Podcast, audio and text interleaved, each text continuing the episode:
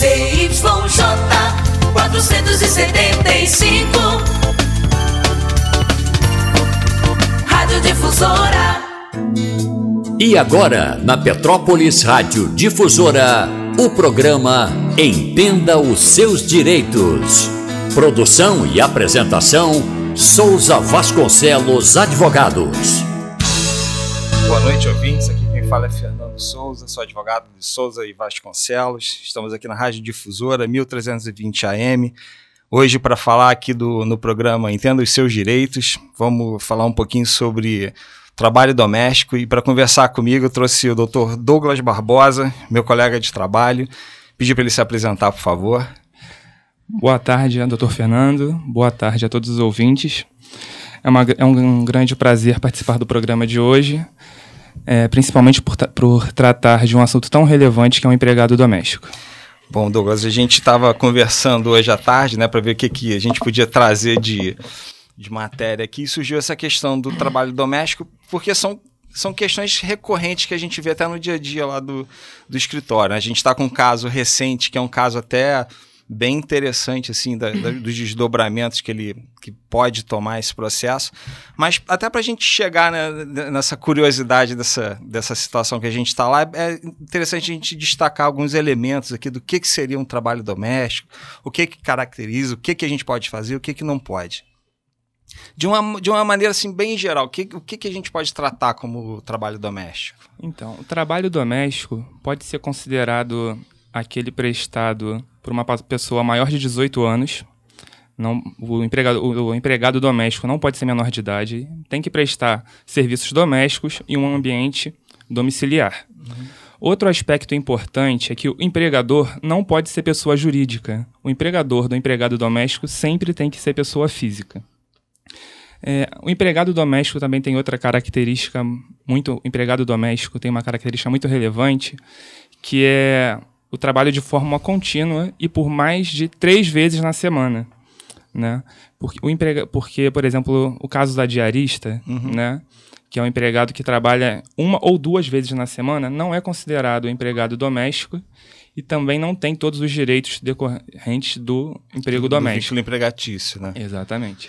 Uma coisa que que eu acho interessante também ressaltar, é, a gente estava falando do trabalho no núcleo familiar, né? na residência das pessoas.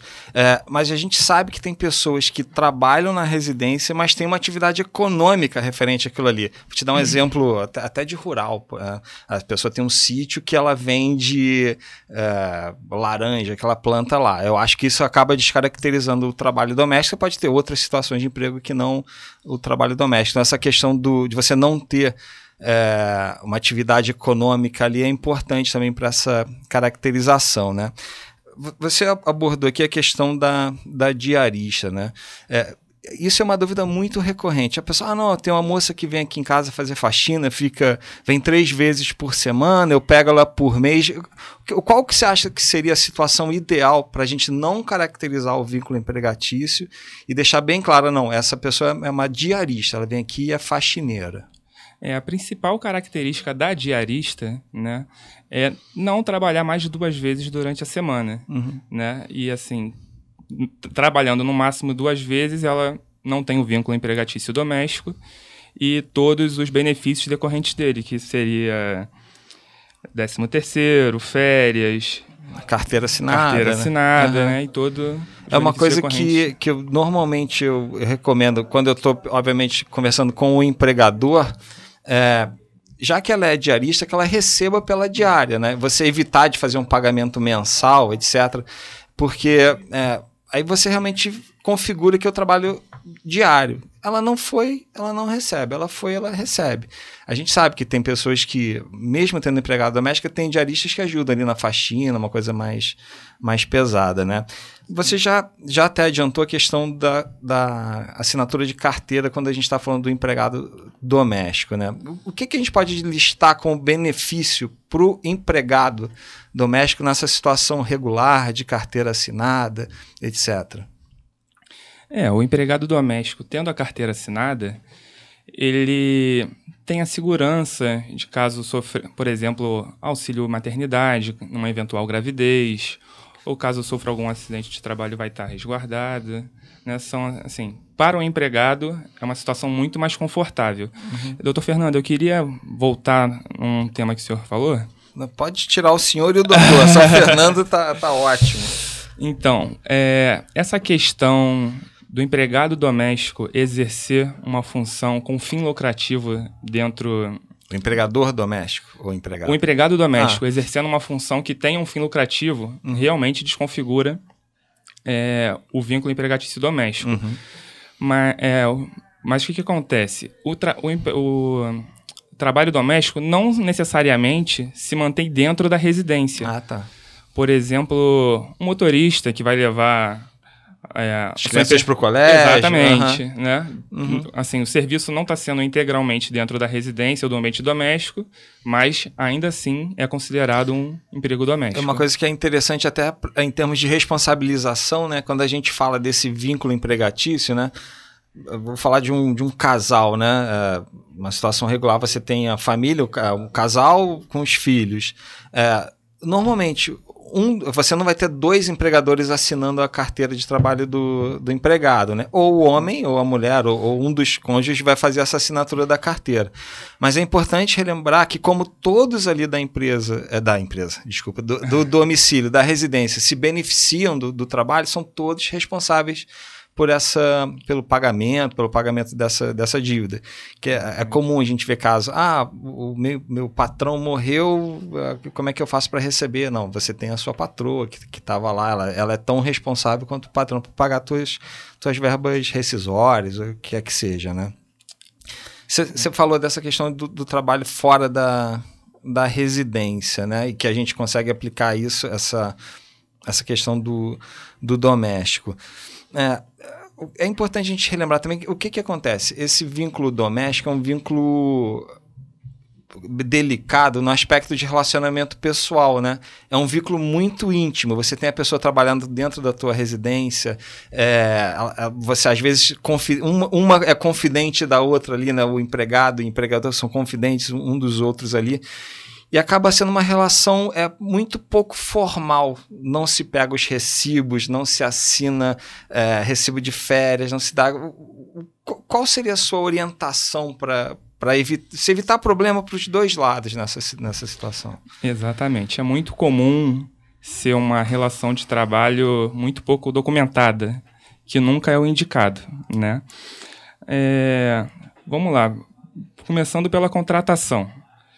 É, não é obrigatório fazer um contrato de trabalho escrito, mas muitas vezes é recomendável, né? E tem situações sim que são obrigatórias. Por exemplo, quando tem algum acordo de compensação de horas, é, ou quando o empregado, o empregado viaja junto com o empregador, uhum. né? Sempre nesse, nesse ambiente domiciliar. Uhum.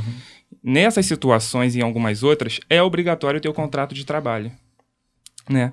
E, além disso, né, para evitar pro eventuais problemas e controvérsias, também isso é obrigatório. O empregador tem que ter o ponto né, diário, determinando o horário que o empregado começou a trabalhar, o horário de almoço dele, o horário que ele parou para o almoço, o horário que ele voltou e o horário que encerrou a jornada de trabalho e se for um ponto manual, o empregado assinando todos os dias ali. Essa é uma coisa interessante, né? Que a gente tem umas relações de domésticas que são duradouras assim no tempo, né? Pessoas que trabalham 20, 30 anos assim para a mesma família.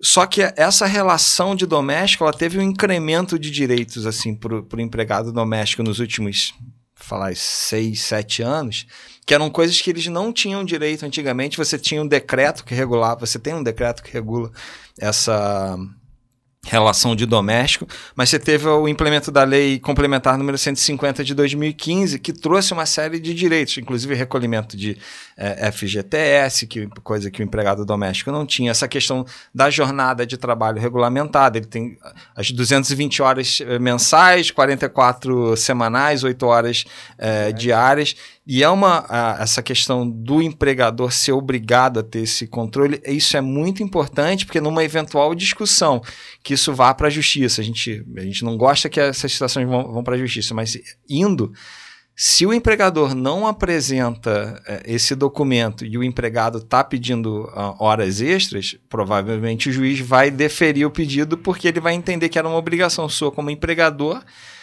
ter a posse do documento. Se você não tem, ele entende como correta a afirmação do, do empregado, né? Exatamente. E para evitar eventuais conflitos, também é necessário o empregador ter a ciência que o empregado doméstico tenha a sua jornada de trabalho. Porque tem muitas situações, é muito comum a gente ver isso no escritório. É, por exemplo, a jornada de trabalho do empregador é, acaba ali às quatro, cinco da tarde e ele fica disponível para o empregador até o que acontece muito, até o final da novela das nove. entendeu? Porque uhum. ele fica ali, toda hora tem que fazer uma comidinha. Essa situação do empregado que dorme na, Isso, na exatamente. que dorme na residência. Né? Exatamente. Né? Isso é muito comum no empregado que dorme no local de trabalho. Então, caseiro. Exatamente, né? caseiro.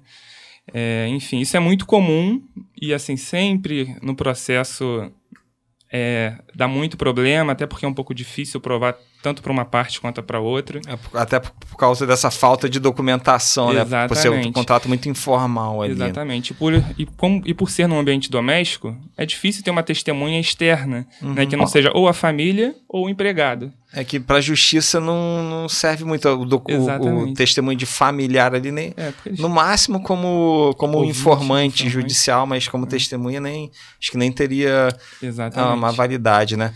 A gente estava conversando, né, a gente a gente até iniciou a nossa conversa aqui comentando de um caso que a gente está lá no, no, escritório as coisas são coincidências. Eu, há, há pouco tempo atrás, atendi também um, um rapaz, também ele é caseiro já há muitos anos numa, numa residência, há 20 e poucos anos também. E com essa, as reclamações são mais ou menos as mesmas de você de, dele não ter é, o horário dele certo para cumprir, começa a trabalhar. Ele era no, no caso que eu atendi, ele, o rapaz era caseiro. Aí começa a trabalhar às 6 horas da manhã, porque tem que cuidar do cachorro, que tem não sei do que. Aí a, a, tal hora tem que esperar o filho do patrão que vai chegar de madrugada para ele abrir o, o portão. A pessoa fica disponível quase que 24 quase, quase horas. 20, 24 horas uh, para o patrão. E isso é uma situação muito complicada hoje em dia, porque você tem que respeitar a jornada do próprio empregado. E, uh, você desrespeitando os, os horários de intervalo, seja para o almoço, seja esse é, que a gente chama de é, interjornada, né? Que acaba num dia e começa no outro, isso começa a afetar a saúde do, da própria pessoa, do próprio empregado. Isso pode trazer um, um, um prejuízo grande para ambos, né? O, você tem uma pessoa doente que vai entrar de auxílio é, doença, etc. Isso acaba atrapalhando até você na qualidade de de empregador e, obviamente, o empregado por ficar doente, né? Mas vamos comentar, conversar um pouquinho sobre esse processo que a gente estava discutindo lá dessa situação que é, que é interessante. É um, é um a cliente que te procurou, né? Lá, Sim. essa relação de, de doméstico. Acho que foi até isso que incentivou um pouco a gente conversar sobre, sobre esses sim. alertas aqui. Fala, fala um pouquinho, Douglas. É, esse caso é uma empregada doméstica que residia no local de trabalho. E a situação era essa: a jornada começava mais ou menos às 10 horas da manhã, que era quando os empregadores acordavam. E assim, ela ficava mais no âmbito da cozinha, né, assim, preparando comida para a família toda, o tempo todo. Aí no tempo que não estava cozinhando, estava arrumando a cozinha. E, enfim, essa correria o dia todo e também caiu na mesma situação de ter que ficar até o final da novela disponível ali, toda hora prepara, prepara uma pipoquinha, faz alguma uma um coisinha para comer, um lanchinho. E ficava, assim, durante o dia todo à disposição, né? Então, assim, nesse processo ela fazia cerca de salvo engano, eram cinco horas de extras diárias, quatro ou cinco. Olha o passivo que você vai acumulando. Exatamente. Né? E ela não conseguia tirar o horário de almoço. Porque o que, que acontece? Ela estava almoçando, aí a patroa aí chamava, ah, vem aqui, e tinha que ir na hora, uhum. sabe? E essa relação entre do empregado doméstico tem uma hierarquia muito grande, assim, sabe? Uhum complicado o empregado doméstico dizer não, uhum. né? Porque convive ali, mora é ali. É muito íntimo, né, que a gente estava falando, né? É uma relação muito íntima.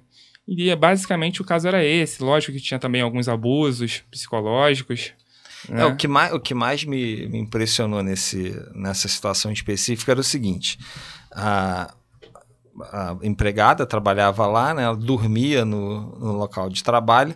E, e pelo que a gente está é quase uma situação análoga à escravidão, porque ela, ela eles trancavam, ela não podia sair de, de casa porque não tinha uma chave que trancava por fora. Eu não, não me lembro direito de, o desses portão detalhes. só abria por dentro, ela não tinha chave. Então, assim, Então, se ela, não batesse podia, o portão, ela não podia, conseguia ela não podia sair da, Exatamente. da, da residência, né? E, e pelo que a gente viu, ela, é, é, era tão desgastante essa situação de você não ter é, é, esses horários de descanso respeitados, né? Esses intervalos de almoço, que ela, ela foi, acabou sendo afastada é, por Sim. depressão, Sim. né? Acho que um quadro depressivo agudo, até com tendências é, suicidas. E no laudo médico veio que o, o- o grande fator de estresse preponderante para isso eram as condições de trabalho. Sim. Né? Você, a gente, quando pensa em situações de trabalhos estressantes, imagina que, sei lá, o cara numa indústria, um, um bancário que é massacrado ali pelo, pelas metas que ele tem que cumprir, etc. Mas a gente vê no âmbito familiar uma situação de estresse tão grande que você tem um laudo médico justificando isso, né? Sim. E, nessa, e nesse caso, teve outros dois fatores agravantes. Primeiro, é, ela dormia na casa, então o quarto tinha péssimas condições, inclusive a maçaneta da porta do quarto estava toda estraçalhada. Então, se ela não conseguia trancar, já teve momentos de ela estar dormindo e a empregadora entrar pedindo coisa, acordando, chamando. Uhum. Esse foi um primeiro fator absurdo também, que nem, já tinha pouco horário de descanso e ainda assim não tinha paz para dormir. E a outra situação é que era a empregadora oferecia constantemente comidas vencidas e estragadas para a empregada. Ah, que absurdo. E assim, chegou a comer algumas vezes, depois até passou a jogar fora. Mas assim, é uma situação muito absurda. Você e- coloca em risco a vida da, da pessoa, né? É, obviamente, a gente está falando de uma situação extrema. Extrema. Eu acredito que a maioria das relações não, não seja assim. É, eu, na qualidade de advogado, eu sempre advoguei muito mais para empregador do que para do que para empregado. Eu acho que você ter uma relação dessa doméstica bem regulada, além de ser segurança para você como empregador, porque, ah, deu dúvida, pagou, não pagou, não, paguei, o recibo está aqui, o documento está aqui. Às vezes, a, a situação problemática não é causada nem pelo empregado em si. Às vezes, já aconteceu diversas vezes, a pessoa falece, mas vem a família querendo cobrar, da, da pessoa feliz, querendo cobrar um monte de coisa que eles não sabem que você pagou, que a situação estava certa, que a relação até de amizade que vocês tinham ali, ah, Aconte- eu já vi muito disso. Ah, não, mas quem pagou a faculdade do filho dela fui eu, quem ajudou no colégio fui eu. Falei, tudo bem, isso é uma benesse que você tem todo o direito de fazer. Mas você trabalhar, tra- é, você tratar o- a sua empregada, né, o seu, seu ajudante ali, com o mínimo de direito que ele tem já garantido pela, pela lei, é, você não está fazendo menos que a tua obrigação legal, né? Com certeza. né? A gente, antigamente, a gente tinha um, um- um problema grande, né? Que a gente falou desse decreto que regulava.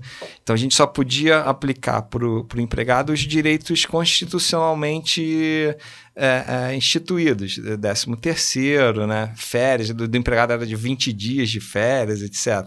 É, agora, com o advento dessa lei de 2015, a situação pro empregado doméstico ficou mais... eu não digo mais confortável, mas ficou mais regulado. Ele, ele tem direitos que, o- que o equiparam a um trabalhador da atividade, se não 100%, 80% da atividade econômica aí fora, né? Do comércio, etc. Né? Com certeza. Multa de 40%. É.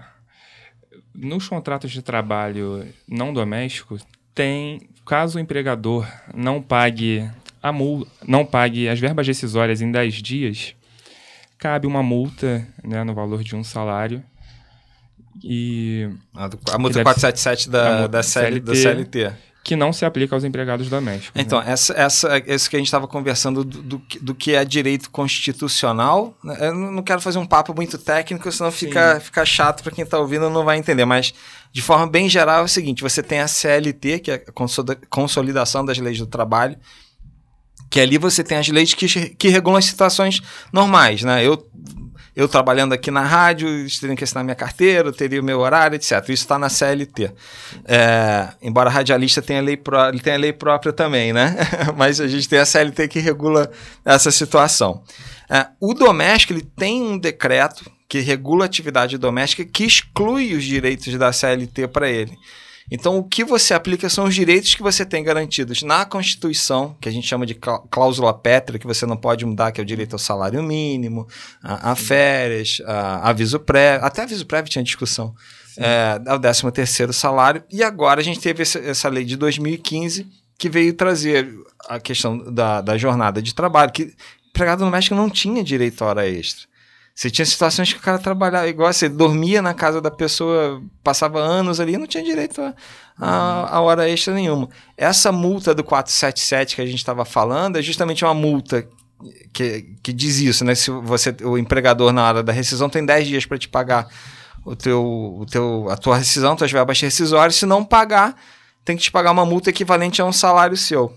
Como é uma, um direito previsto na CLT, não se aplica ao, ao, empregado doméstico, né? E esse direito, e essa regulamentação de hora extra, que antes não tinha, é, a lei, é, a lei complementar 150 estabeleceu que hora extra do empregado doméstico tem que ser no mínimo 50% a mais o valor da hora normal trabalhada pelo empregado.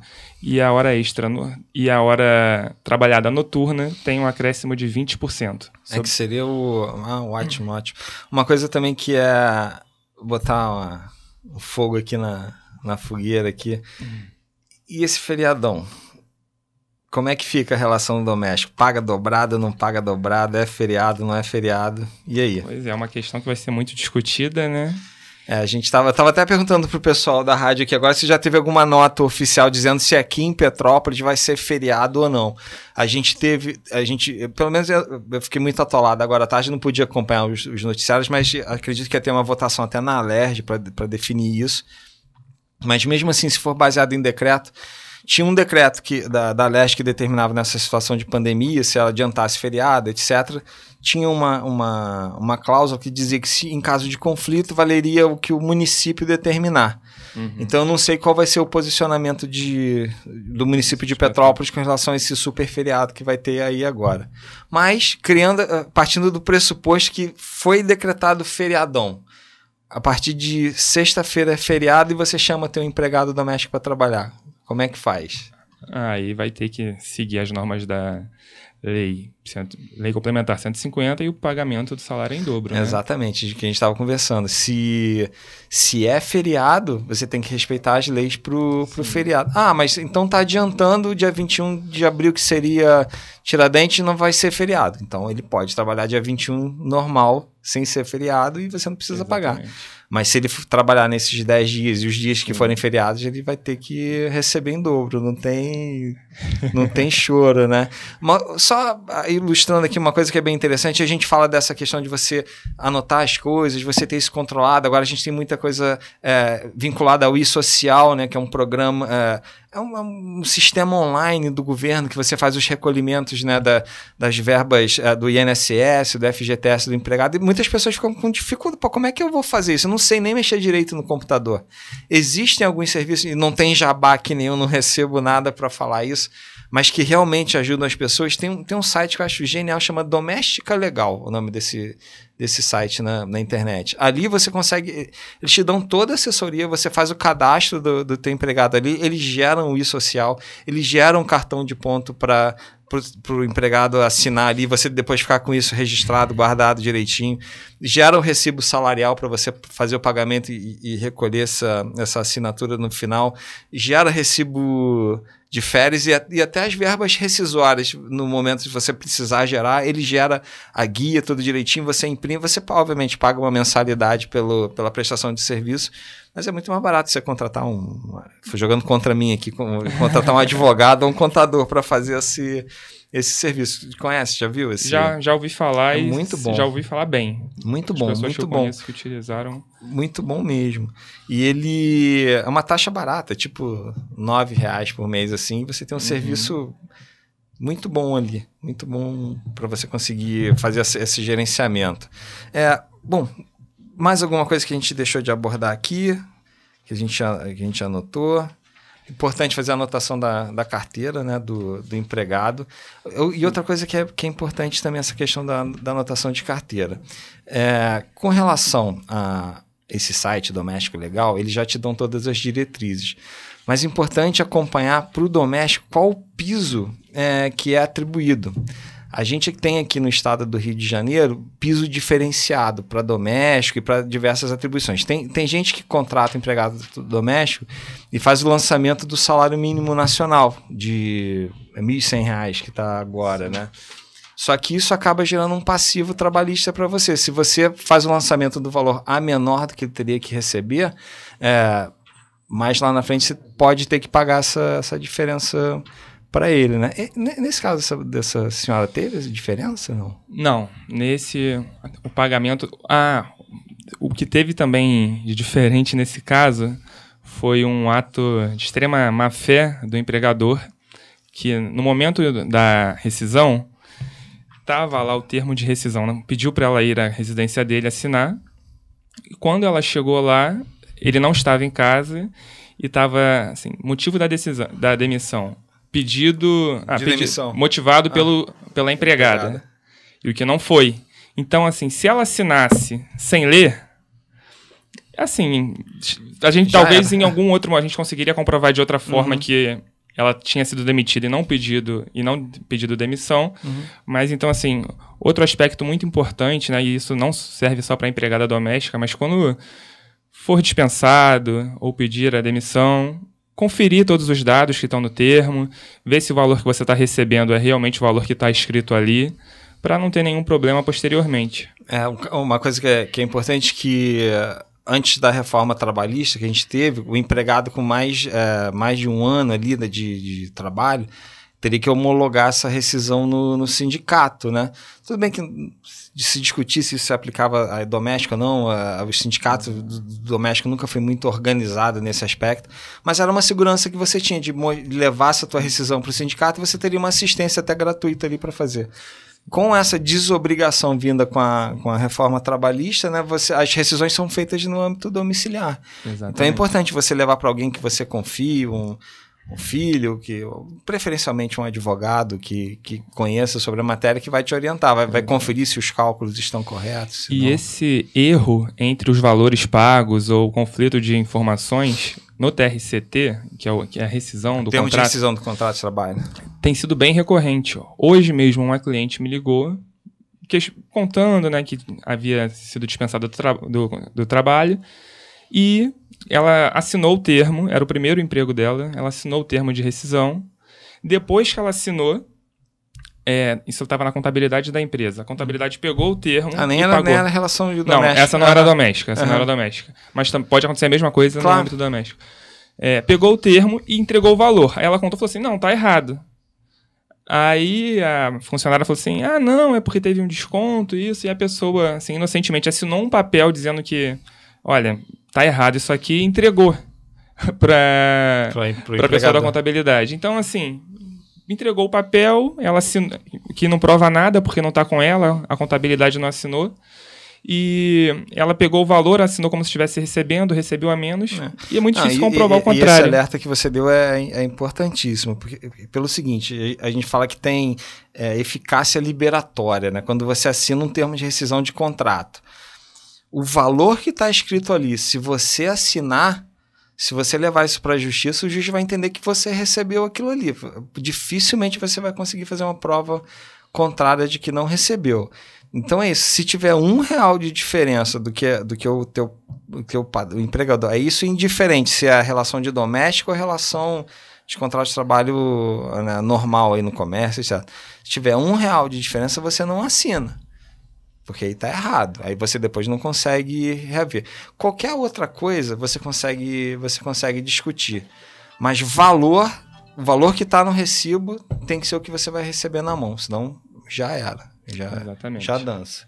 E só para concluir o caso da doméstica, ela notou que estava errado, não assinou o termo, pegou o valor, mas não assinou o termo e foi embora. Posteriormente, o empregador ligou, pediu para ela voltar, que faria o termo da forma correta. Ela voltou, conseguiu receber o restante do valor, o, o termo estava todo certinho, e pelo menos nisso ela conseguiu fazer da forma correta. Não, ótimo. Gente, a gente está chegando aqui no, no horário aqui do, da, nossa, da nossa conversa. A gente promete voltar aqui mais para frente com o resultado desse processo aí para ver como é que foi.